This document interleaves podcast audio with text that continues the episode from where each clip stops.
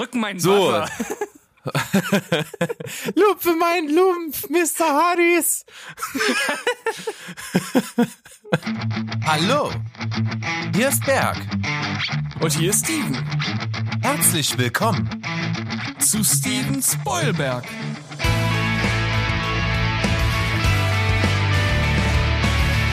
Steven Spoilberg.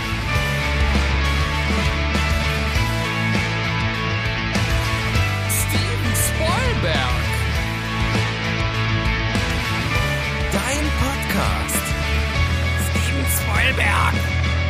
Steven Spoilberg? Steven Spoilberg.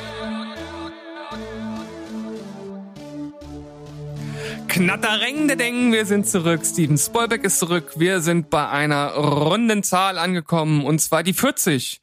Praktisch die Zahl, die niemand gerne bezüglich seines Alters hört. Außer vielleicht Berg. Ich frage ihn mal, oder Berg, wie sieht's bei dir aus? Das ist so ein Thema, damit habe ich mich noch gar nicht beschäftigt. Ich bin ja noch ein ganzes Stück weg davon. Ach, das geht schneller als du denkst. Zack, ist die 40 da. Ja, das kann vielleicht sein. Aber bisher hatte ich noch keine Sinneskrisen mit irgendwie einer einer Alterszahl. Aber das kann sich noch ändern im Alter. Man weiß das ja nicht. Aber das ist, sind ja auch Probleme, mit denen wir uns jetzt, äh, wie du schon gesagt hast, eigentlich gar nicht beschäftigen müssen, denn heute steht erstmal unsere Folge an. Und wie ich ja gesagt habe, Folge 40. Wir machen das heute äh, kurz und knackig. Äh, Gibt jetzt keine riesigen Sachen, über die wir reden müssen, aber natürlich gibt es jede Woche News und Dinge, die uns beschäftigen und so auch heute. Allerdings starten wir natürlich erst mit unseren Klassikern. Ja, so, so, so würde ich sie nennen. Richtig. Und ich sag mal, wenn wir jetzt schon gerade dabei waren, über Geburtstage und Älterwerden zu sprechen, ist das doch die perfekte glatte Überleitung zu unserem Geburtstagskindsquiz. Bam, de bam, bam, badam. Es waren echt viele in der letzten Woche, muss man sagen. Bei mir hat es zum Beispiel nicht auf die äh, Geburtstagsliste geschafft, also nicht ins Quiz. Äh, George Miller ist 75 geworden. Der, Von hier, der Regisseur von Mad Mad Max. Ja. Hm? Und Schöpfer, sozusagen. Ja. Schöpfer. Außerdem ist ähm, Prinz, unser Lieblingsprinz Eisenherz ist 51 geworden. Javier Bardem. Javier Bardem, ja. Und witzig fand ich auch, zum Beispiel ist Zack Snyder 54 geworden. Und da war ein Foto drin und der sieht aus wie eine gut aussehende Version von John Cryer, den man als Alan äh, aus Two and a Half Men kennt. Okay. Vor Sah allem zumindest auf dem Foto so aus. 54. Ich hätte fast gedacht, er wäre noch etwas jünger, aber nur sind ja auch schon ein paar Jahre ins Land gegangen seit 300 und Co. Ah gut, passt, Ja, dann, passt dann wahrscheinlich wieder. Wohl richtig. Außerdem auch Geburtstag gehabt hat die Schauspielerin, die die Claire bei Modern Family spielt. Oh. Die mhm. ist 50 geworden tatsächlich. Ja, also man sieht äh, natürlich, dass sie schon auch nicht mehr die jüngste ist, aber trotzdem sieht sie natürlich für ihr Alter noch sehr gut aus. Muss man schon mal so sagen. Wobei da äh, ch- chirurgische Eingriffe nicht fe- ferngeblieben sind, vermute ich. Das ist zu vermuten, ja. Ja. Außerdem ist jetzt die, die immer noch äh, Frau und äh, die sind wieder äh, freudig vereint miteinander, nachdem es gekriselt hatte, von Justin Timberlake. Jessica Frau, Biel. Frau Biel, ja. Ja, 38 geworden. Mhm. Tja, und bei all den Geburtstagen ist trotzdem noch ein Geburtstagskind übrig geblieben, welches Ja. ich dich jetzt quizze sozusagen. Quizze mich. Drück mein So. Wasser. Lupfe mein Lumpf, Mr. Harris. ah, ist das schön. Ah, ist ein toller Film. So, äh, und zwar unser Geburtstagskind hat am 2. März 1981 die Geburt erlebt in Los Angeles. Mhm. Da sind wir. Kleines Kopfrechnen. Steven? 39. Ah, super. Und zwar eine Schauspielerin, die auch Filmregisseurin ist. Ich kenne zwar nichts von ihr, aber na gut. Äh, doch, hier. Ach, The Mandalorian. Sie hat von der neuen äh, Star Wars-Serie The Mandalorian eine Folge gedreht. Guck mich Aha. an. Und ein Film, der nennt sich Nennt mich verrückt aus dem Jahre 2013. Mhm, na, sagt mir nichts. Nee, mir auch nicht. Aber soll uns ja nicht daran hindern, weiter zu raten. Ähm, wir haben eine Schauspielerin, die finde ich eigentlich ganz cool. Ich verfolge die auch auf Instagram. Da hat sie sich jetzt auch mit einem kleinen Video bei allen Be äh, Followern bedankt für die Geburtstagsglückwünsche. Also auch bei dir. Ja, sozusagen. Kollektiv bin ich damit erschlagen worden, ja. So, ich dachte, Ähm. sie, hat, sie hat für jeden Follower ein Video gemacht. Nein. Lieb- Lieber Berg, ich, ich danke Oh. dir für, für, für deine Followerschaft. Das hätte mich aber sehr gefreut. Die, äh, ich finde die auch ein bisschen irgendwie, äh, ist, die hat was. Okay. Ja, ja, gefällt mir. Ähm, witziger Fun Fact habe ich jetzt erst äh, gelesen. Die hat, und zwar bei Twilight auch mitgespielt. Im dritten Teil. Und zwar gab es bei Twilight eine Figur namens Victoria, die wurde gespielt von Rachel Lefebvre. Aha. Die okay. sagt dir vielleicht noch was. Nee. Die spielt nämlich die weibliche Hauptrolle in der Serie Under the Dome. Äh, ähm, ja, die, die, die, die, die Freundin, Auffällige rote die Lockenmähne. Fre Freundin von Barbie. Ja, richtig. Ja, okay. Genau. Ähm, und die wurde ersetzt, die wurde rausgeschmissen im dritten Teil und die wurde ersetzt durch die Schauspielerin, die wir hier suchen gerade. Ich habe leider nur den ersten Teil gesehen. Leider, leider. leider, leider, leider. Ja. Äh, aber wie gesagt, fand ich ja, interessant, dass die da auch mit dabei war. Ansonsten hat sie schon relativ viel gemacht in ihrer Karriere. Unter anderem auch bei Comic-Verfilmungen dabei gewesen. Sie hat äh, zum Beispiel auch in Filmen mitgespielt, die Oscar nominiert waren. Das ist jetzt alles sehr kryptisch, aber ich will dir das ja noch nicht zu früh, zu früh verraten. Hat sie denn auch Auf- einen Oscar schon gewonnen? Nein, Nein. war auch selber noch nicht nominiert. Bloß so. die, äh, für die Filme, in denen sie mitgespielt hat. Ihr Vater ist ein bekannter Hollywood-Regisseur. Mhm, okay. Mhm. Der hat also auch schon einiges gemacht und der hat, glaube ich, Oscars. Ja, der ist zweifacher Oscar-Preisträger. Und de dessen Nachnamen trägt sie auch und sie hat zwei Vornamen. Das Witzige ist, der erste Vorname leitet sich von ihrer Haarfarbe ab, denn der Canyon, nachdem ihr erster Vorname be benannt wurde, ist äh, halt bekannt für das rote Gestein. Grant. Das ist ihr erster Vorname. Grant, genau, natürlich, selbstverständlich. Ist ein komischer Frauenname, aber gibt's wohl. Könnte auch sein. Ihr zweiter Vorname ist auf jeden Fall der Name der Stadt, in der sie gezeugt wurde. Fand ich auch witzig. okay. Ayers Hm. Rock. Ja, du bist ein bisschen weiter weg noch äh, von der Sache. Naja, gut. Auf jeden Fall ist sie in jüngster Vergangenheit vor allen Dingen dadurch einer breiten Masse bekannt geworden, dass sie in einem Actionfilm mitgespielt hat, wo sie, sag ich mal, äh, sehr actionmäßig rüberkommt, das Ganze aber auf High Heels absolviert. Es wurde oft äh, belächelt und äh, gemimt. Hm. Müsste ich das jetzt schon erkennen? Ja, vielleicht. Ich mach mal weiter. Es gibt, mh, ich sag mal, sie wird oft auch mit einer anderen Schauspielerin verwechselt. Und ich hatte das Problem nie, die beiden auseinanderzuhalten.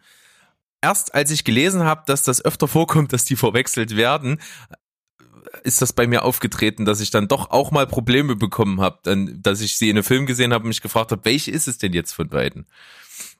Ist das, Das kann man noch sagen. ist das, Hm? äh, wenn, wenn du sagst, äh, bei Twilight hat sie eine ro rothaarige, nee, ist, war die nur rothaarig bei Under the Dome oder auch bei Twilight? Das kann ich dir nicht sagen, ich hab's nicht gesehen. Ich vermute mal, das ist das Markenzeichen dieser Schauspielerin. Aber ist, ist das die, die äh, auch bei äh, Jurassic World mitspielt? Ja, da kommen wir näher. Ah, ich weiß aber den Namen nicht. Ach, schade. Da können wir jetzt, äh, ich weiß nur, dass du, dass du die ganz ansehnlich findest. Ähm, Ja, ich habe auch mal einen, einen Song, den ich geschrieben habe, nach einer Figur, die sie gespielt hat, benannt. Ä- Ä- Abern, Abernathy? Hm, Nein, äh, nein. Äh, ähm, aus, aus The Village, die Hauptrolle, die weibliche. Äh, oh Gott, ich weiß nicht mehr. Ivy Walker Ivy, ja. heißt sie da.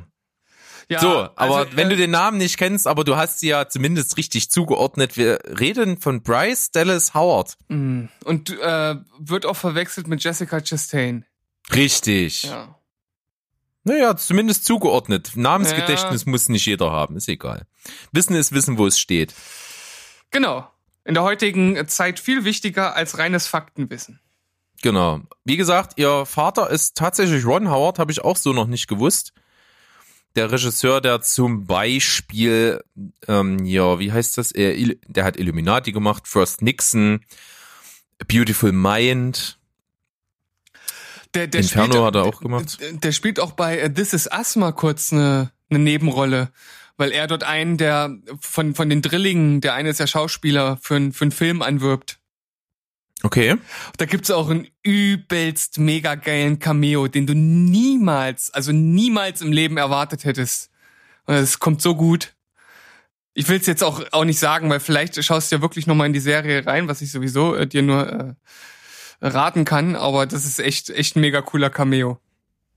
Okay, ja, ich wird bestimmt der Zeitpunkt kommen, in dem ich da mal reinschaue. Ich habe vor kurzem mal eine Liste aufgestellt mit Serien, die ich noch gar nicht gesehen habe, die mich so interessieren. Dann äh, noch dazu die Liste der Serien, die ich schon gucke aktuell, wo neue Staffeln momentan verfügbar sind. Und dann noch die Liste der äh, Serienstaffeln, die jetzt demnächst rauskommen. Und dann auch noch die, wo die Serien noch nicht offiziell beendet sind, wo irgendwann mal neue Staffeln rauskommen. Und diese ganze Liste umfasst ungefähr, ich glaube, so 60 Serien oder sowas. Das ist äh, ziemlich grausam gewesen, das dann mal so auf dem Papier zu sehen. Ähm, ja, was, was kann ich da sagen, außer äh, ja, viel Spaß. Ja, werde ich haben. Dein, mit Sicherheit. Dein restliches soziales Leben wird komplett eingestellt für die nächste Zeit. Ich hoffe nicht. Aber naja, kommt Zeit, kommt Rat. Du hast auf jeden Fall das richtig zugeordnet. Du hast das Geburtstagskind erraten und das heißt, jetzt kann ich mich nicht mehr rausreden. Jetzt bin ich dran. Jetzt bist du dran und auch heute werden wir neue Wege gehen beim Darstellerkarussell, nachdem wir letzte Woche oder in der letzten Folge eine Serie neu besetzt haben, werden wir jetzt erneut eine Serie neu besetzen, aber es handelt sich um eine Animationsserie. Das heißt, du musst für die Realverfilmung dieser Serie die Schauspieler zuordnen. Und welche animierte Serie könnte das denn wohl könnte Wahrscheinlich das Rick and Morty. Es ist Rick and Morty. Und da wir es natürlich äh, nicht ausufern lassen wollen, beschränken wir uns auch auf die beiden. Auf Rick and Morty, okay. Ja. Rick Sanchez und Morty Smith. Ja, coole Sache. Ähm, ist natürlich fetzig und wenn man noch ein bisschen bedenkt, worauf die Serie eigentlich basiert, das ist ja im Grunde genommen eine Persiflage so im weitesten Sinne auf Zurück in die Zukunft. Wir hätten also Michael J. Fox und Christopher Lloyd als eine Wahl, aber da die Charaktere ein bisschen anders angelegt sind, ist das vielleicht nicht unbedingt die perfekte Wahl. Hm, ja, wahrscheinlich nicht. Hm. Man könnte mal drüber nachdenken, man bräuchte natürlich für Rick Sanchez so einen richtig zynischen Drecksack. Ich habe ich also ich habe echt eine, eine Besetzung, ich glaube, die würde echt gut funktionieren, wobei wahrscheinlich die äh, die Person für, ähm, äh, für äh, Morty schon etwas zu alt ist, aber naja, mal gucken, was du erstmal. Also für, für Morty kommt mir sofort Michael Sarah in den Sinn. Oh nee, Mann, den wollte ich auch nehmen. Also der kommt, der, der das ist so ein Lutscher, ja, im positiven Sinne, der passt da natürlich oh, völlig super, rein. Super, ja, okay, zehn von zehn dafür. ich, vielleicht fällt mir im Verlauf jetzt noch was Besseres ein, aber das gefällt mir schon mal ganz gut. Hm. Ja, Rick Sanchez. Mir, mir, mir schwebt so ein bisschen vor, sowas in Richtung J.K. Simmons. Das, das, das wäre auch richtig gut, ja. Das ist nicht schlecht. Also der kann natürlich ein richtiger Drecksack sein. Passt auch altersmäßig schon fast ganz gut in die Richtung. Wen ich mir auch ganz gut vorstellen könnte, ist zum Beispiel, aber der ist noch, noch etwas zu jung, den, den kaufe ich das nicht ganz ab, ist äh, William Fichtner. Oh, jetzt muss, muss helfen mal kurz. Äh, der hat bei Armageddon zum Beispiel den, den Typen von der, von der NASA gespielt, der dann am Ende die Waffe äh, hat. Ah, ja, ja, okay. Ja, der so ein bisschen äh, äh, genau überwachen soll, dass das dort alles mit rechten Dingen zugeht. Ja, das ist auch, auch der aus der ähm, Anfangssequenz von The Dark Knight. Richtig. Genau. Über den reden wir. Den fände ich auch ganz gut, aber Da gibt's bestimmt auch noch eine bessere Variante. Ah, das ist. Ich wüsste auf jeden Fall, wen ich für Squanchy besetzen würde. Squanchy würde, würde super Danny DeVito passen. Ja, äh, wobei der sich natürlich ganz schön rar gemacht hat, ne? Der. Das stimmt, von dem hat man eine ganze Weile nichts. Das letzte Mal, dass er mir so richtig aufgefallen war, war bei Dumbo tatsächlich. Ja, stimmt. Oder hat er auch eine verhältnismäßig große Screentime abgekriegt? Zumindest so verhältnismäßig. War trotzdem, war zwar nur eine Nebenrolle, aber. Aber gut, ich Ja. meine, ist jetzt auch nicht mehr der Jüngste. Wahrscheinlich nimmt er nur noch mal so ab und zu ein paar Rollen äh, an, um noch mal ein paar, paar Rubel aufs Konto zu rollen und dann. Das ist ja auch überaus sinnvoll, das zu machen. Ja. Hm. Michael Sarah ist gut. Wen ich mir auch gut vorstellen könnte, wäre Elijah Wood. Er ist natürlich sehr jung. Ja, auch nicht mehr. Er sieht zwar sehr jugendlich aus durch, durch, seine, durch seine Statur, aber trotzdem ist der ja auch nicht mehr so jung. Ja, wie alt ist der denn? Also ich gucke jetzt mal kurz, aber der ist doch auch noch. Schau mal. Ob Der ist- ich, ist der- ist der, der- also ich würde sagen. älter als wir. Ich denke mal, der wird 40 sein, fast. Ähm, oh, wieso steht denn das hier nicht direkt? 81 geboren. Also 39. 39. Wie Jessica Biel, guck an. da ist die Parallele. Ah, also, ich, weißt du, wen ich für, ja, doch, jetzt. Jetzt, jetzt aber, jetzt hast es. Rick, pass auf, ich sag zwei Worte. Ja. Willem. Okay, da, ja, da passt natürlich, ah, da, da passt halt so vom Gesicht, glaube ich, super gut da rein. Total. Ich nehme Willem Dafoe für Rick Sanchez und ich nehme Michael Sarah für Morty Smith, weil Michael Sarah ist der Gebor das, das Vollopfer, ja. Das ist der geborene Lauch. Ja, der geborene Lauch, das absolute ultimative Opfer. Okay, also, das kam jetzt überraschend, äh, habe ich nicht dran gedacht. Weißt du, an wen ich gedacht habe? Sag mal. An Billy Bob Thornton. Oh ja, auch geil. Richtig, den, den schätze ich sehr. ja, also äh, seit Lorne Malvo liebe ich ihn halt auch. Das ist das- einzige, was man vielleicht Billy Bob Thornton nicht ganz so abnimmt, ist der äh, quasi, dass es der intelligenteste Typ im Universum ist. Ja, Naja, aber dazu ist er ja Schauspieler, da, um, um das vielleicht auch mal aus sich rauszukitzeln. Na klar. äh, Ja, aber das strahlt man natürlich auch irgendwie aus und das, das, das sehe ich nicht ganz. Mm. Okay, da. Aber äh, finde ich gut. Also zu, zu, auf der Zynismus-Ebene gebe ich dir vollkommen recht. ja, okay. Und ich würde dann natürlich bei Willem. Dem würde ich natürlich sofort abkaufen, der äh, intelligenteste Mann der Welt zu sein. Ähm, was gebe ich dir jetzt insgesamt? Das ist, es ist unglaublich gut. Ich würde sagen, äh, Willem Dafoe hat vielleicht, obwohl, ich glaube, der kann auch richtig zynisch, äh, zumindest böse sein, aber dieses. Aber Ultra, der spielt doch fast nur so böse Rollen. Ja, aber er hat ja trotzdem trotzdem auch was oder er braucht ja trotzdem auch was sympathisch lustiges und das ist vielleicht so dieser kleine Makel, den man vielleicht ranhängen könnte. Aber das ist jetzt Jammern auf allerhöchsten Willem Defoe! Niveau. Und zwar, äh, ich gebe dir eine 9,5. Wow, geil. Schön. Also, das ist, äh, das könnte ich mir super gut vorstellen. Vor allem versuche ich gerade zu visualisieren, wie dann diese Serie in Wirklichkeit auch aussehen könnte. Das wäre, glaube ich, der Hammer. Ultra gut, ja. Für, für Beth zum Beispiel könnte man sich so Richtung, wie heißt die, F F F Vera Farmiga? Heißt die so? Vera Farmiga? F Famiglia?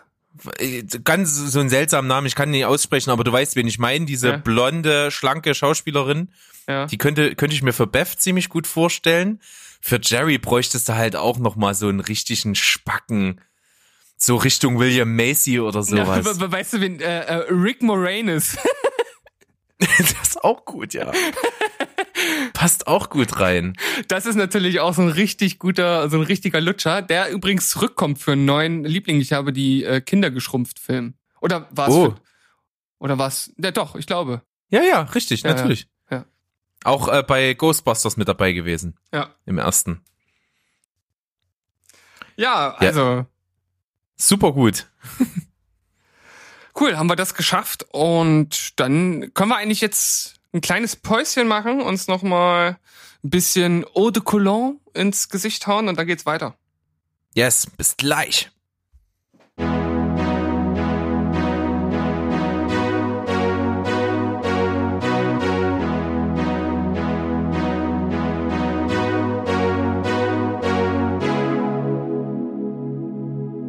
Aus einer fulminanten, mystischen Rauchwolke steigen wir wieder empor und hier sind wir zurück aus unserer kleinen Pause. Ich noch völlig aufgepeitscht durch meine 9,5 Wertung beim Darstellerkarussell. Und ich habe dich letztens ja mal gefragt, wir hatten mal ganz am Anfang, als ich das eingeführt hatte, einen anderen englischen Namen dafür, den weiß ich schon gar nicht mehr. Ja, das hast du doch in der letzten Folge auch schon bemerkt, angemerkt. Echt? Ich dachte, ja, das habe ich dir privat erzählt. Naja, ich wäre auch alt. Das kann auch sein. Ich weiß es nicht genau. Naja, auf jeden Fall ist der englische Name komplett weg. Das kommt aber bei uns nur auf den deutschen Namen an. Darstellerkarussell ist so eine schöne, so eine schöne Bezeichnung, das braucht man nicht. The, Noch Pro vor Englisch. the, the Protagonist Exchange Program. Klingt nach einer neuen Agentenserie. ja. Kann ich ja mal ein Drehbuch zu schreiben und das an Netflix schicken. Zum Beispiel. Oder zu Amazon. Die produzieren ja auch. Denn wir machen ja hier keine bezahlte Werbung. So. Auf gar keinen Fall. Jetzt muss ich natürlich mal sagen, ich habe jetzt hier mal, bin ich die letzten Wochen oder, oder die letzte Woche ein bisschen über unseren Social Media Account geflitzt, ja. Ja. Und habe immer mal so äh, geguckt, was da so andere Podcasts so machen, mit denen wir so verbandelt sind und habe da auch immer mal Kommentare geschrieben und sowas und dann habe ich eine Nachricht bekommen von den Bewegtbildbanausen. Was für ein guter Name, oder? Das, das gefällt mir auch, ja. Ja, liebe Grüße an euch. Die haben sich äh, nämlich ihren Unmut gegenüber deinen Äußerungen zu The Handmaid's Tale und insbesondere Tante Lydia äh, zum Ausdruck gebracht. Ja. Das, das können sie gern machen. Ich, ich kann da heute, ich kann da direkt nachlegen, wenn sie wollen. Boah, das gibt's doch wohl gar nicht. Also gerade vor allen Dingen vor dem Hintergrund, dass du in den letzten Folgen von Cinema Couch Kompass ja The Leftovers über den grünen Klee gelobt hast, wo Ja. auch die Schauspielerin, die Tante Lydia spielt, ja eine wichtige Rolle spielt, die dort auch hervorragend ist. Das muss ich auch mal zugeben. Ich habe nämlich angefangen, das zu gucken. Die äh, macht da echt einen guten Job und bei The Handmaid's Tale ist die, finde ich, ähnlich ausdrucksstark. Ich weiß gar nicht, was du daran nicht gut findest. Also ich, ich finde, dass sie, dass sie zwar schon gut schauspielert und dass sie auch ausdrucksstark ist. Ich finde aber diese, diese Rolle dieser völlig überzogenen, zuchtmäßigen Klischee, äh, sadistischen Lehrerin oder wie man sie auch immer äh, dort dort äh, nennen möchte, ist mir einfach zu mit wie vieles einfach zu unglaubwürdig. Also ich, habe jetzt die erste Staffel gesehen und bleib halt dabei, dass äh, das insgesamt eine wirklich gut gemachte Serie ist. Da gibt's überhaupt gar nichts dran zu rütteln. Äh, rein aus, aus objektiver Sicht ist das mega gut geschauspielert und ähm, es hat ja auch eine interessante Story. Trotzdem gibt's halt viele Details und auch viele Szenen, die ich jetzt nicht spoilern möchte, aber wo ich mir halt echt so denke, also wirklich, das kriegt keiner mit, dass jetzt Person A zu Person B geht oder dass die das macht oder dass die das macht. Und in so einem Setting, wo halt auch irgendwie äh, Realismus ja ganz weit vorne stehen soll, habe ich da an vielen Stellen gedacht, das ist viel zu konstruiert. Also und ich muss auch sagen, so gut Elisabeth Moss auch spielt, also es, sie spielt's überragend, objektiv, aber ich mag sie irgendwie nicht so wirklich. Also es ist, das ist äh, bei der Serie habe ich das, äh, um es wieder auf die auf die Musik zu beziehen. Ich habe das schon ein, zwei Mal als Beispiel gebracht. Habe ich das in Flames Syndrom.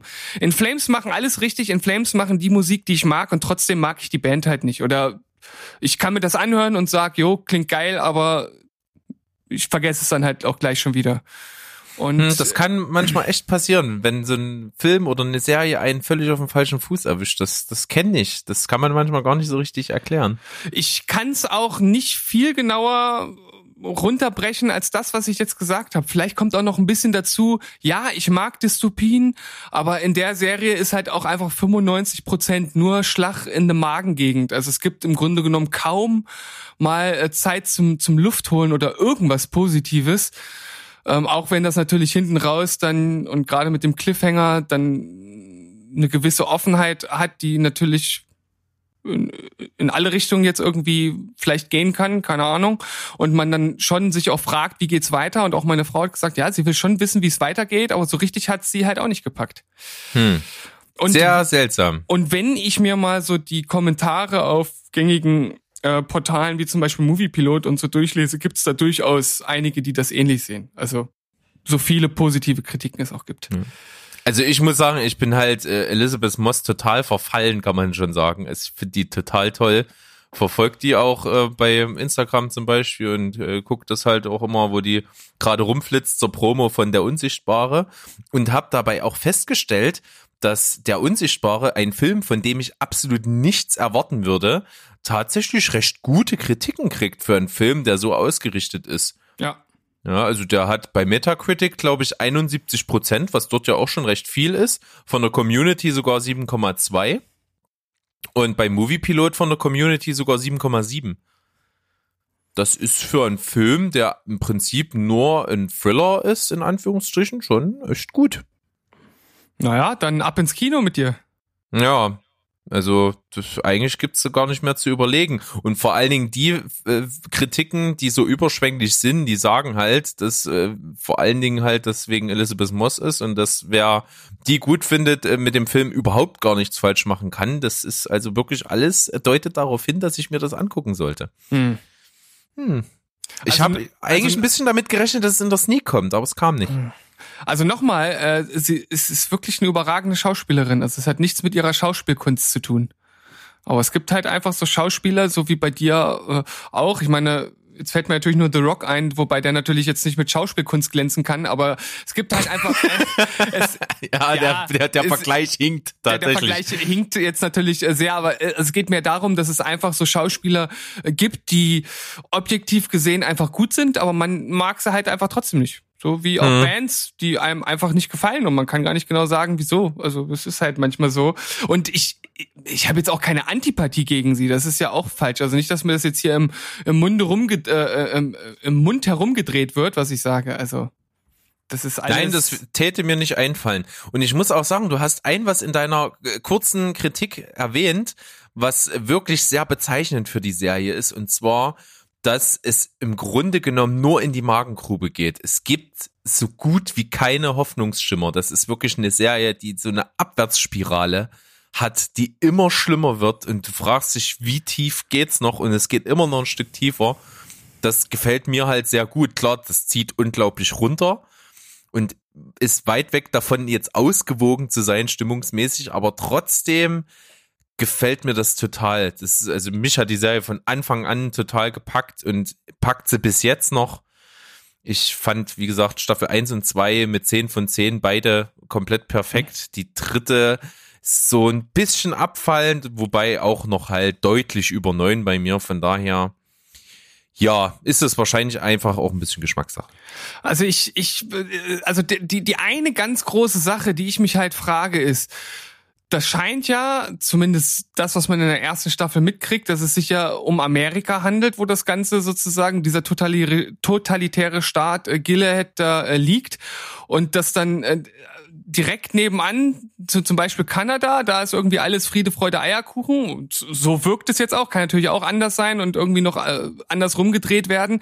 Und ich frage mich halt einfach, wieso ein krass fundamentalistisch religiöses Regime sich in unserer modernen aufgeklärten Zeit halt durchsetzen kann. Und du hast gesagt, das wird alles irgendwie schlüssig noch aufgelöst oder gezeigt und ich kann es mir halt einfach überhaupt nicht vorstellen. Also null. Hm, also ich finde das halt wirklich gut aufgebaut. Also ich finde auch diesen im ersten Moment sehr stumpfsinnigen, fast rein religiös anmutenden äh, Systemcharakter dieses Staates einfach sehr gut gemacht. Also so einfach wie das wirkt, so komplex ist das dahinter. Und das ist mir vor allen Dingen, gebe ich zuerst in der dritten Staffel so richtig bewusst geworden. Aber die zweite Staffel hat da durchaus viele kleine Rückblenden zu so schleichenden Sachen, die sich in der Gesellschaft so eingebürgert haben und dazu eben geführt haben. Deswegen kann ich mir das wirklich gut vorstellen, dass das so ein, so ein souveräner Staat dann geworden ist, der sich eben so entwickelt hat. Hm, das, ja, also ich kann es gut nachvollziehen. Tja, was soll ich dazu noch sagen, Berg? Ich glaube, das ist tatsächlich so das, das, das eine und seltene Mal, dass wir tatsächlich sehr weit auseinander sind mit unseren Meinungen. Hm. Und äh, ganz ehrlich, ich, ich weiß auch noch nicht, ob wir weiterschauen. Aber so eine Staffel hat ja auch nicht so viele Folgen. Nee, das, das stimmt schon. Wir haben jetzt aber zum Beispiel, wir hatten sechs Folgen geschaut. Dann haben wir, habe ich gesagt, okay, weil auch meine Frau halt This Is Us äh, über alles äh, geliebt hat. Wir sind jetzt mit der dritten Staffel durch. Ähm, haben wir gesagt, okay, wir gucken erstmal die zu Ende und das sind halt immer 18 Folgen und haben dann jetzt eine etwas längere Pause gemacht und haben dann nochmal gesagt, okay, jetzt gucken wir erstmal Handmaid's Tale zu Ende und dann können wir mal schauen, wie wir dann weitermachen. Und ja, das, also es ist halt schon immer diese Spannung äh, da, immer dieses Ungewisse, was passiert als nächstes, weil ja auch so vieles, äh, was dort halt stattfindet, durchaus zu äh, krassen Folgen führen kann, wenn man dabei erwischt wird, gerade die Hauptdarstellerin. Ähm, das ist schon, das, das macht die Serie schon ganz gut, aber trotzdem ach, ist es schwierig für uns, da so richtig das Herz zu verlieren. Ja, kann ich total verstehen. Also man muss natürlich bei der ganzen Fülle von Sachen, die man eben sich vorgenommen hat zu schauen, wirklich dann auch auswählen und da kann ich das total nachvollziehen, wenn man bei irgendwas sagt, wo, wo man nicht so richtig gecatcht ist, nee, komm, das, das schiebe ich mal irgendwie hinten raus. Das mache ich ja auch ständig. Wenn du mir manchmal Serien empfiehlst, die habe ich auch manchmal dann lange nicht geguckt, bis sie irgendwann mal dran waren, in Anführungsstrichen. Ja. Ja. Naja, mal gucken, mal gucken. Also. Hm na gut, jetzt haben wir uns natürlich äh, völlig unerwarteterweise mal doch länger außer der Reihe über The Handmaid's Tale unterhalten, ist aber vielleicht interessant. Und gerade für diejenigen, die uns zuhören, die das nicht gesehen haben, die sind natürlich jetzt entweder total gespannt oder eben nicht. Das kommt ganz drauf an, aber ich glaube schon, jeder, der es nicht gesehen hat, ist neugierig, worüber wir da eigentlich so reden. Und jeder sei natürlich dafür eingeladen, sich ein eigenes Bild zu machen. Also Aktuell ich, Staffel ich, 1 und 2 bei Amazon Prime Video verfügbar. Genau, also ich würde auf jeden Fall keinem abraten, es zu gucken. Ich würde sogar sagen, schaut euch auf jeden Fall die ersten Folgen an, weil dann wisst ihr auch, in welche Richtung das geht. Und wenn ihr sagt, das ist interessant, das packt mich, dann wird die Serie wahrscheinlich genau das sein, was euch gefällt.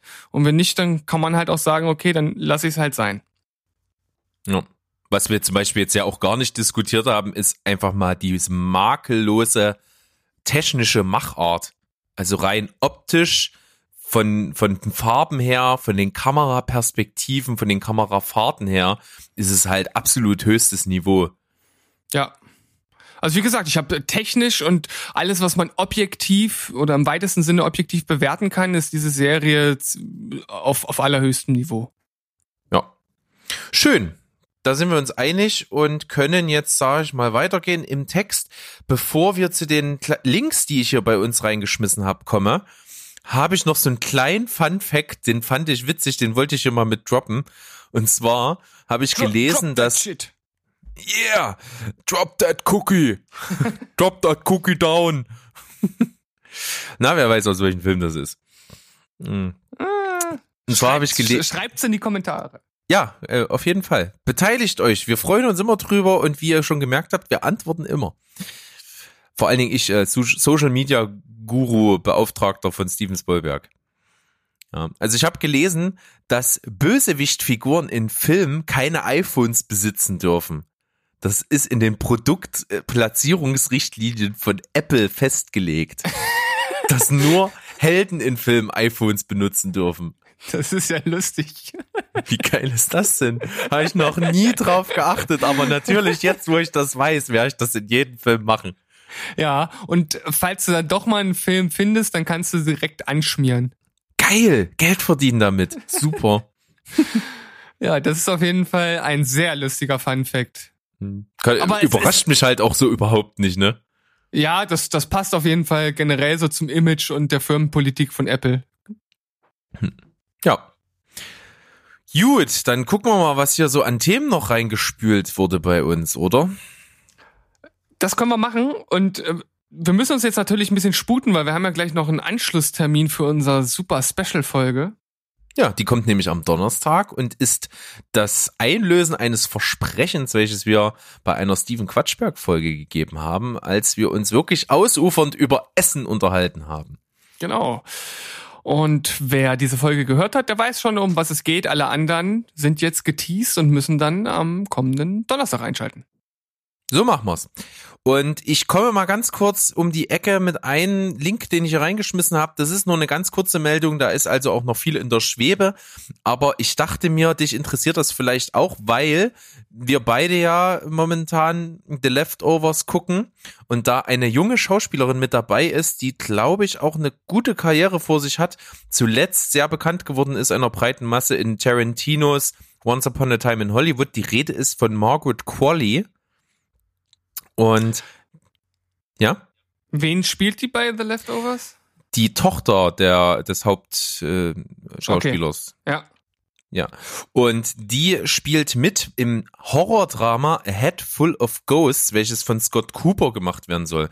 Und Scott Cooper ist halt ein Regisseur, der hat bisher noch nicht allzu viel gemacht und ich finde fast alles völlig überragend von dem, was er da so produziert hat. Hat zum Beispiel das Oscar-prämierte Meisterwerk ähm, Crazy Heart gemacht. Dann hat er den Film Hostiles Feinde gemacht mit Christian Bale zum Beispiel unter anderem in der Hauptrolle. Auch ein richtig starker Film und hat eben auch Out of the Furnace oder wie er bei uns heißt, Auge um Auge gemacht. Einer meiner Mitlieblingsfilme.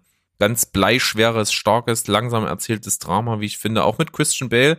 Und der hat ja auch dieses Jahr wohl einen Horrorfilm am Start. Das, das erste Mal, dass er sich in diese Gefilde bewegt hat. Und zwar wurde das Ganze, wird das Ganze auch produziert von Guillermo del Toro, was ja doch durchaus mal aufmerken lässt.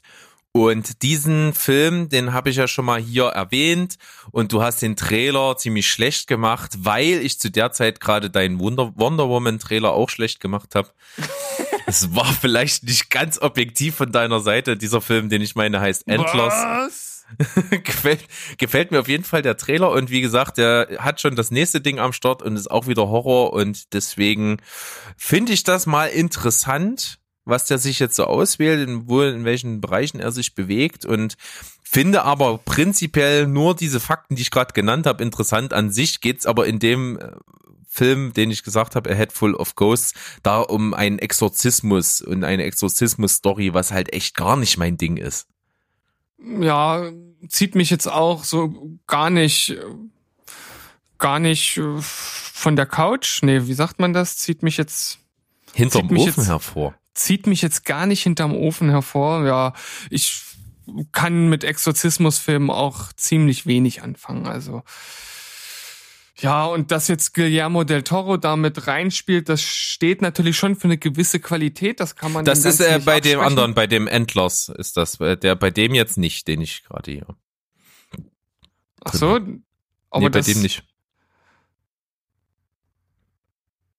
Äh, okay, das äh, ist ein bisschen verwirrend geschrieben hier, weil es ja direkt im ersten Satz vorkommt, der News. Muss man ja, genau aber da steht ja Streifen Endloss und Endloss ist der andere Film, der dieses Jahr rauskommen soll. Ah, okay. Na gut, von mir aus. Dann halt nicht. Dann, dann, äh, dann eben nicht. Dann entwickelt es halt noch weniger Interesse bei mir.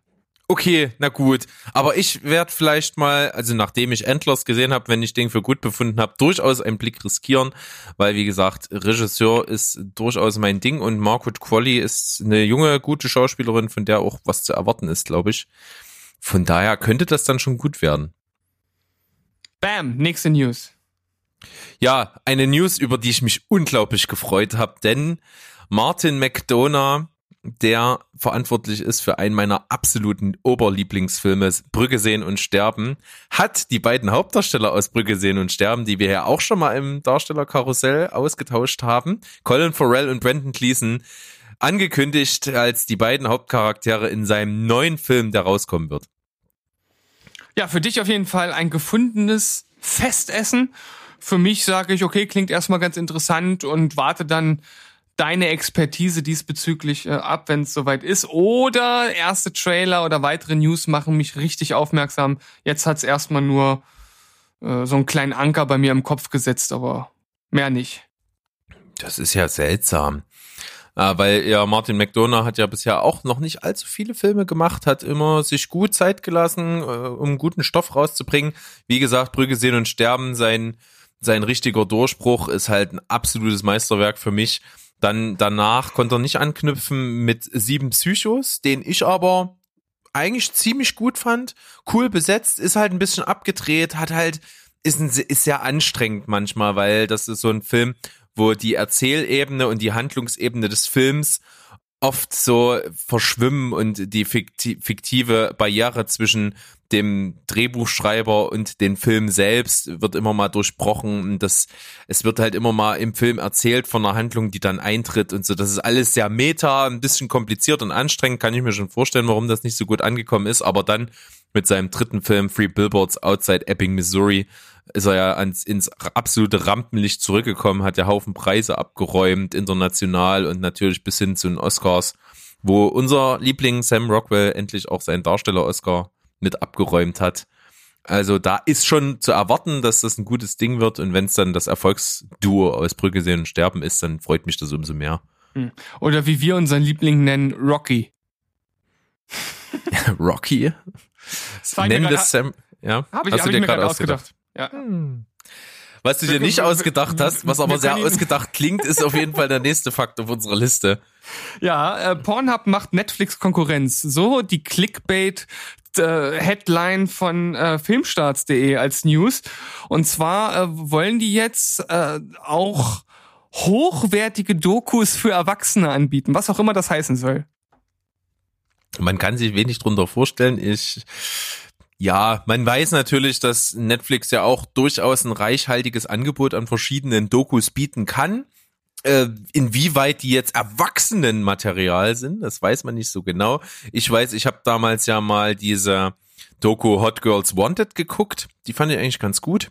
Die war auch damals von Netflix produziert worden. Die könnte man natürlich auch durchaus mit höheren Erwachsenenanteil drehen. Und vielleicht ist das so ein bisschen die Richtung, auf die sich jetzt Pornhub vielleicht da einschießen will. Ja, ich, ich frage mich halt nur, wie, wie man generell mit, mit diesem ja recht speziellen Content als, als Konkurrent sich gegenüber Netflix positionieren möchte oder wie das, also es sind doch zwei völlig verschiedene Märkte. Ja, ich ähm, würde ich jetzt auch behaupten. Also eine ernsthafte Konkurrenz kann ich mir fast gar nicht vorstellen, weil so breit ist jetzt dieser Markt vielleicht nicht unbedingt. Ja. Naja, vielleicht ist das auch einfach, Filmstadt ist ja dafür bekannt, auch mal solch, äh, ich sag mal, recht, recht oberflächlich und effekt äh, äh, zu arbeiten äh, und dementsprechend auch die Headlines auszusuchen. Vielleicht ist das, ist das ja nur darauf begrenzt. Mal gucken. Das ist äh, wohl wahr. Und ich möchte jetzt, ich meine, manch einer mag mich jetzt vielleicht steinigen für die Aussage, aber ich würde jetzt auch behaupten, dass Dokumentation und Dokumentarfilme vielleicht auch eher eine kleinere Sparte des filmischen Unterhaltungssektors darstellen, oder? Wahrscheinlich, ja. Es ist mhm. ja auch die Frage, ob, ob die Leute, die auf Pornhub sich Pornos angucken, überhaupt für diese Art von hochwertigen und vielleicht ja durchaus auch anspruchsvollen Dokus überhaupt zu haben sind. Also ich weiß jetzt nicht, was so das, das, das gängige Klientel ist, aber es gibt ja durchaus auch einfach äh, Pornoseiten, die hochwertig sind, wo man dann für bezahlt, wird wahrscheinlich auch irgendwelchen Azi-Fazi-Stuff geben, wo dann vielleicht wirklich, ähm, ich sag mal, anspruchsvolleres als vielleicht bei Pornhub läuft und das sind dann die Leute, die gar nicht dort sind und sich dementsprechend das gar nicht angucken. Also vielleicht geht das so ein bisschen an der Zielgruppe vorbei. Steile These, aber kann durchaus möglich sein. Wir wissen es nicht, aber wir vermuten mal doch eher, dass hier Filmstarts mit einer clickbaitigen, reißerischen Überschrift ein bisschen Leute in den Artikel ziehen wollte. Und das haben sie bei dir geschafft? Wollte ich gerade sagen, bei mir hat's funktioniert. Siehst du? Hm. Ich weiß nicht, was das über dich aussagt. Ich möchte da auch nicht weiter drüber nachdenken. Ich habe nur Pornhub gelesen und habe es direkt in unseren äh, in unseren Katalog gepackt. Ich habe ich hab gar nicht weitergelesen. Ich habe nur zack. Ja. So, so einfach. So, so einfach mit einfach nur Buzzwords in den Raum geschmissen und das funktioniert. Naja, warum nicht? Dann komme ich mal mit dem nächsten Ding um die Ecke und zwar. Passend zu Pornhub. Kommt ihr mit dem nächsten Ding. Okay, ja. Ja, so ist das nun mal. Ich bin der Meister der Überleitung heute und deswegen gibt es keine Überleitung, aber Des- eine des- Übernahme. Des ineinander Übergleitens. Ja. An, Okay. an dir ist ein Dichter verloren gegangen. Ja, ich weiß. Ja.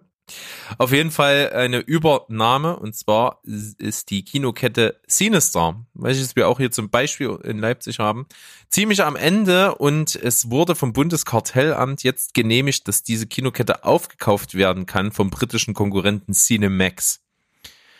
Das ist ja erst einmal eine Hausnummer. Äh, Habe ich se- selber gar nicht so gewusst, dass Cinestar selbst so in der Bredouille steckt. Aber wie gesagt, es ist jetzt soweit, dass äh, das Ende nah ist, das verkauft wird und Cinemax eben derjenige ist, äh, der große Konzern, der das Ganze machen wird. Und da kommt natürlich wieder das Bundeskartellamt ins Spiel, denn es ein Großteil der Lichtspielhäuser wird schon von Cinemax selbst in Deutschland auch unter anderem gehalten. Und wenn dann CineStar, was noch sehr flächendeckend auch in Deutschland ist, mit dazu käme, wäre es durchaus zumindest in bestimmten Regionen eine Monopolstellung. Und deswegen kommt da das Bundeskartellamt auf den Plan. Ja, das ist natürlich bei solch, solch großen äh, Komplexen, wenn Sinistar als große Kinokette in Deutschland übernommen wird, das ist dann halt ein riesiger Teil, der da wieder dazukommt. Und ja, was soll man mehr dazu sagen, äh, außer Kapitalismus und Money Rules. So läuft das Spiel, so funktioniert das Ganze. Ähm, ob das jetzt gut oder schlecht ist, das ist wahrscheinlich nochmal so ein eigenes Thema für sich. Ich finde ja, man sollte auch die kleinen Kinos nicht sterben lassen und so eine bisschen so, so ein bisschen so eine so eine so, so ein ein kleines eine kleine Festung gegenüber den großen äh, Kinos durchaus noch ähm, aufrechterhalten und wenn dann am Ende irgendwie alle Kinos gleich aussehen und irgendwie überall alles gleich ist, dann geht doch so ein bisschen die Vielfalt verloren. Das stimmt schon. Das ist ja auch jetzt so ein Artikel und so eine Meldung, die wir uns durchaus mal auch hier zum Anlass noch nehmen können, noch mal ganz kurz darüber zu sprechen, was denn überhaupt so Kino noch für eine Bedeutung hat und wie stark jetzt überhaupt die Chancen sind, dass das überhaupt auf Dauer bestehen kann, außerhalb von einem Großkonzern, der eine gewisse natürlich wirtschaftliche Standfestigkeit im Rücken dann hat. Also ich habe ja äh, im Gegensatz zu dir, glaube ich, eine, eine etwas geringere Meinung äh, von Kinos an sich. Ich habe zwar gerade gesagt, okay, wenn man ins Kino geht und ähm, ich bin da jetzt auch kein Engel, also ich gehe auch immer mal ins, ins Cinestar oder recht oft, als eher in die kleinen Kinos, was oft aber auch an, einfach an dem Programm an sich liegt ähm, oder an der Erreichbarkeit. Ähm, da ist man dann vielleicht auch ein bisschen, bisschen gemütlich, aber ähm, worauf ich letzten Endes äh, für, für mich hinaus will, ich gehe ehrlich gesagt gar nicht so gern ins Kino. Es gibt halt viele Dinge, die mich dort oftmals äh, stören. Ähm, vor allem, wenn die Kinos äh, halt voll sind und wenn man dann irgendwie vor einem, hinter einem und neben einem Leute sitzen hat, die irgendwie Popcorn essen, dann werde ich halt einfach zum Hulk und könnte einfach alle totschlagen und durchs Kino schmeißen. Ähm, ich guck da schon äh, lieber zu Hause und fand auch ehrlich gesagt damals den Vorschlag, ich glaube von Peter Jackson ziemlich ziemlich gut, ähm, sich halt auch neuere Filme für einen recht hohen Betrag nach Hause äh, zu streamen, paar Leute einladen oder dort gucken, wer eine gute Anlage äh, hat, sich das Geld teilen, dann kommt man wahrscheinlich noch günstiger bei weg als als bei einem Kinobesuch und hat mehr Spaß. Ja, gebe ich dir vollkommen recht und äh, vielleicht deiner Verwunderung jetzt, ich bin genauso. Also ich bin kein Riesenverfechter vom Kino, weil gerade wir zwei sind ja einfach auch Cineasten und wann gehen wir schon mal ins Kino? Ich meine, gut, ich gehe halt jede Woche noch in die Sneak, das ist nochmal eine andere Nummer, aber zu Filmen, wo ich wirklich sage, die wähle ich jetzt, die will ich mir jetzt angucken, ist es ganz selten, dass ich mal ins Kino gehe. Also hm. selbst wenn wir uns das fest vornehmen, siehe Knives Out, wir wollten eigentlich ins Kino gehen, wir haben es halt auch einfach nicht gebacken gekriegt. Ja. Und das hat mehrere Ursachen und natürlich ist ins Kino gehen erstmal mit einem gewissen Aufwand verbunden. Und da ist das Überangebot, was man auf dem heimischen Sofa, vom, vom heimischen Sofa aus erreicht, ja viel zu groß und fördert ja diesen Bequemlichkeitsfaktor, dass man gar nicht gezwungen ist, sich aufzuraffen, irgendwo hinzufahren, sich ein Ticket zu kaufen, sich in den Saal zu setzen und eben dann zu einer bestimmten Zeit das Ganze auch machen muss, weil es ja nun mal Spielzeiten in den Kinos gibt. Das sind alles Sachen, die äh, finde ich auch eben nicht so ganz zeitgemäß. Na, es gibt halt schon bestimmte Filme, bei denen sich das lohnt. Natürlich allen voran bildgewaltige oder audiovisuell äh, berauschende Filme. Also ich, ich weiß, also ich, wahrscheinlich würde ich ähm, Gravity trotzdem so gut finden, wie ich ihn jetzt auch finde, aber ich habe ihn halt damals im Kino gesehen und das ist halt ein Film, der halt gemacht ist fürs Kino. Also ich brauche halt äh, die fabelhafte Welt der Amelie brauche ich halt nicht im Kino gucken. So, ne? Das hat halt für mich null Mehrwert. Ähm, aber halt so bestimmte Filme, wie gesagt, äh, natürlich klassisch irgendwelche Actionfilme oder welche, die halt mit großen Effekten und lauter Musik aufwarten, dann macht ein Kino schon Sinn. Aber das sind ja auch wiederum dann die Filme, wo man halt einfach dann, wenn man Pech hat, auch überall Spackos rumsitzen hat. Und das ist halt für mich was. Ich weiß, du kannst das ausschalten, ich kann das halt nicht ich fange dann halt an, darüber nachzudenken, oh, was machst du jetzt? Sprichst du sie jetzt an? Und dann äh, hat man schon mal so eine Erwartungshaltung, kommt jetzt, jetzt ist es gerade ruhig, kommt jetzt wieder irgendwas Blödes von der Seite oder so. Und das nervt mich einfach nur an und ich kann das nicht ausschalten und das weiß ich halt einfach vorher nicht, wenn ich ins Kino gehe. Ja, ich hasse das auch wie die Pest und ich kann das insofern ausblenden, wenn es weit genug weg ist. Also wenn jemand da unmittelbar neben mir sitzt, der mir auf den Sack geht, dann kann ich es nicht ausblenden und oder oder unmittelbar hinter mir. Das nervt. Aber wenn das so schon so drei, vier, fünf Sitze weg ist, dann geht das noch einigermaßen, weil ich mich durchaus auch schon immer sehr in Filme vertiefe. Und ich finde auch prinzipiell den Fokus, den man im Kino hat, eigentlich mit am positivsten. Also das ist, man sitzt so in einem dunklen Saal und hat diese riesen Leinwand und deine ganze Aufmerksamkeit ist schon darauf gelenkt. Zu Hause, wenn du auf der Couch sitzt, hast du ja doch auch mal, zumindest, ich, du nicht, ich weiß, ähm, das Handy, was mal klingelt, wo man mal ah, drauf guckt. Oder, aus. oder Nimm irgend... scheiß Ding und schmeiß es aus dem Fenster. oder irgendwie sowas. Und das habe ich im Kino halt nicht. Da ist es, geht's halt wirklich um diesen Fokus auf den Film und das Filmerlebnis. Das finde ich halt cool. Und ich finde es als Ritual so jede Woche mit Sneak Preview eigentlich auch eine coole Sache, weil man da eben von zu Hause aus aktuell ja noch nicht die Möglichkeit hat, äh, als Otto Normalbürger Filme vorab zu sehen. Deswegen mache ich das halt noch sehr gerne. Aber ja, das ist dann nun mal schwierig. Und ich finde eben auch, ich bin auch lieber zu Hause und gucke mir da irgendwas an. Und deswegen hat das für mich nicht so die Riesenbedeutung und muss auch sagen, rein wirtschaftlich kann, können sich kleine Kinos, Spartenkinos immer weniger halten. Das wird einfach nicht funktionieren. Wie soll's denn funktionieren? Ich denke mal, so richtige Cineasten, die viel konsumieren, die denken fast ähnlich wie wir. Es gibt sicherlich auch welche, die totale Kinoverfechter sind und in die auch in die kleinen Kinos regelmäßig gehen. Das ist richtig. Aber ich glaube nicht, dass das äh, der Großteil ist. Und sind wir mal ehrlich, auch die großen Kinos, gerade Sinister und so, die bringen ja im Programm auch wirklich nur die Gurken, die irgendwelche Mainstream-Publikumsmagneten sind. Das ist natürlich für einen Cineasten auch nichts Halbes und nichts Ganzes. Ja. Also ich glaube, Kino hat schon noch seinen Platz. Das wird wahrscheinlich noch eine ganze Weile so sein, aber ich schätze mal, es wird so ein, ein langsames Bergab in Richtung wenige Kinos. Vielleicht hat man dann tatsächlich in jeder großen Stadt noch äh, ein Kino im Stadtzentrum und dann vielleicht noch eins irgendwo außerhalb. Die gehören dann wahrscheinlich alle zum Cinemax-Konzern. Wenn man Glück hat, noch ein Passagekino oder ähnliches und das war's dann. Aber so wie jetzt, dass man halt irgendwie vier, fünf Kinos hat, kann ich mir vorstellen, dass das immer weniger wird. Außer es sind vielleicht so alternative Kinos wie hier bei uns, ähm, wie heißt das, Prager, Prager, Prager Frühling. Prager Frühling oder sowas. Also so ganz alternative Dinger, wo dann halt auch wirklich äh, entsprechend alternatives Publikum hingeht, was halt generell einfach auch recht hoch äh, besucht ist und wo man halt einfach äh, offener für Kommunikation und Co. ist oder wie auch immer oder, Ja. das, Ganze, oder, das, oder das nicht ganz so eng sieht.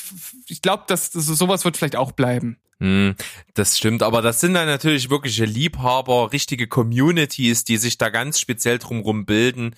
Und ähm, schon mir alleine, ich meine, ich bin sehr empfänglich für alles so, was Film und so ist, aber mir ist es teilweise schon zu elitär.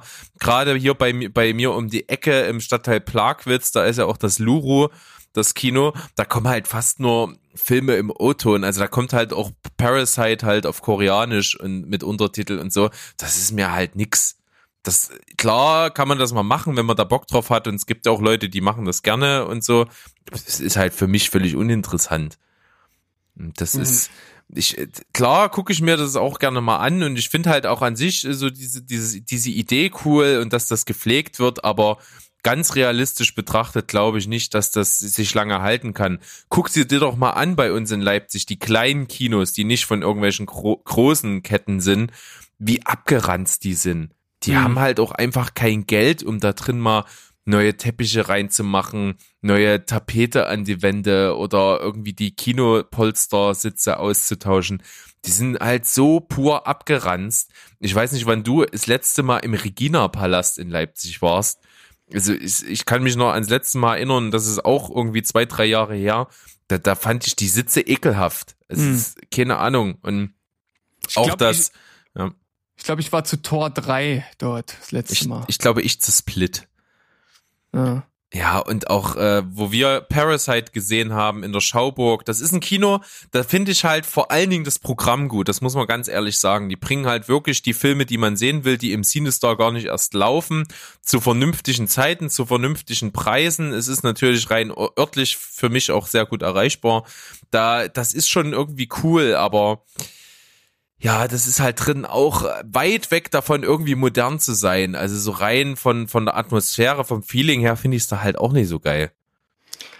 Ja, na gut, ich glaube, da gibt's einfach unterschiedliche Meinungen auch zu. Ich denke, da gibt's auch viele, die, die, die das halt dann irgendwie heimlich, heimelig finden und die das toll finden.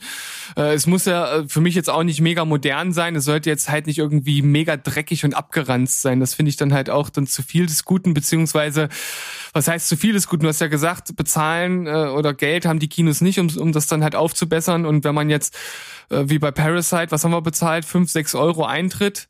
Äh, Das sind äh, Äh, nee, wir haben bezahlt 8,50 Euro pro Karte. Bist du dir sicher? Ja, bin ich. Ich war nämlich nochmal.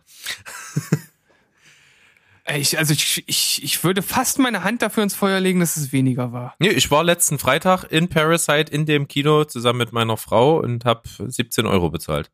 Das ist ja verrückt. Echt? Ja. Na gut, das ist ja dann äh, doch schon wieder fast auf Cinestar-Preis. Ja, wie wollen die auch anders bestehen? Die werden Also deutlich weniger Zuschauer haben, zum Beispiel, als das Sinister.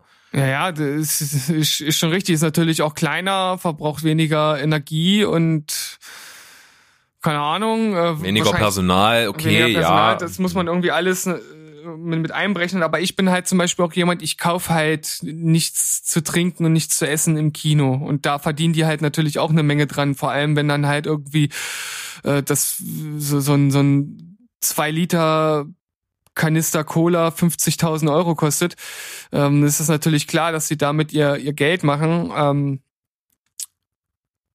ich habe noch nicht mal ein Problem damit, generell was im Kino äh, zu kaufen, um die vielleicht auch zu unterstützen. Ich habe mehr ein Problem damit, was dort angeboten wird. Es ist halt einfach nur Scheiß und Trotz. Also Klar. f- für Aber mich, das, für mich persönlich jetzt. Ich bin ja wahrscheinlich auch eher die Ausnahme, aber äh, ich, ich, ich kaufe ja nicht irgendwas, was ich dann nicht esse oder nicht trinke. Ist ja auch Schwachsinn. ja. Von daher schlagen da sowohl bei dir, wie ich raushöre, als auch bei mir irgendwie auch zwei Herzen in der Brust. Das muss man immer sehen, wie man will. Ich werde auf jeden Fall äh, erstmal über die nächste Zeit äh, oder absehbar nicht damit aufhören, in die Sneak zu gehen. Wenn mich mal ein Film interessiert, werde ich auch in die kleinen Kinos gehen, weil meistens auch nur die die Sachen anbieten.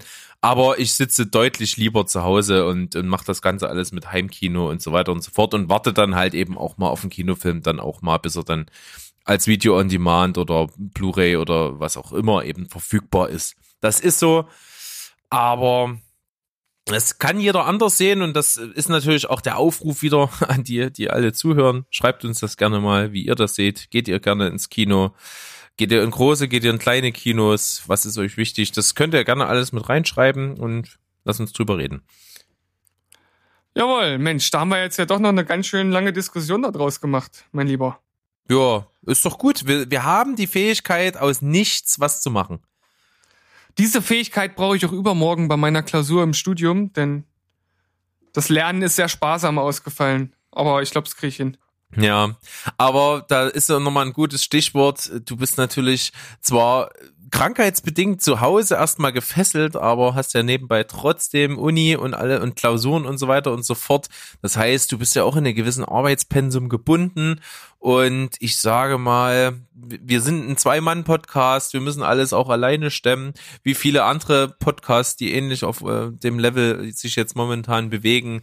Das ist äh, viel Arbeit, das macht uns natürlich aber auch einfach Spaß, das Ganze eben zu machen. Und das kommt natürlich gerade bei uns beiden, das hat aber von Anfang an gut geklappt, halt einfach auch auf eine gute Arbeitsteilung an.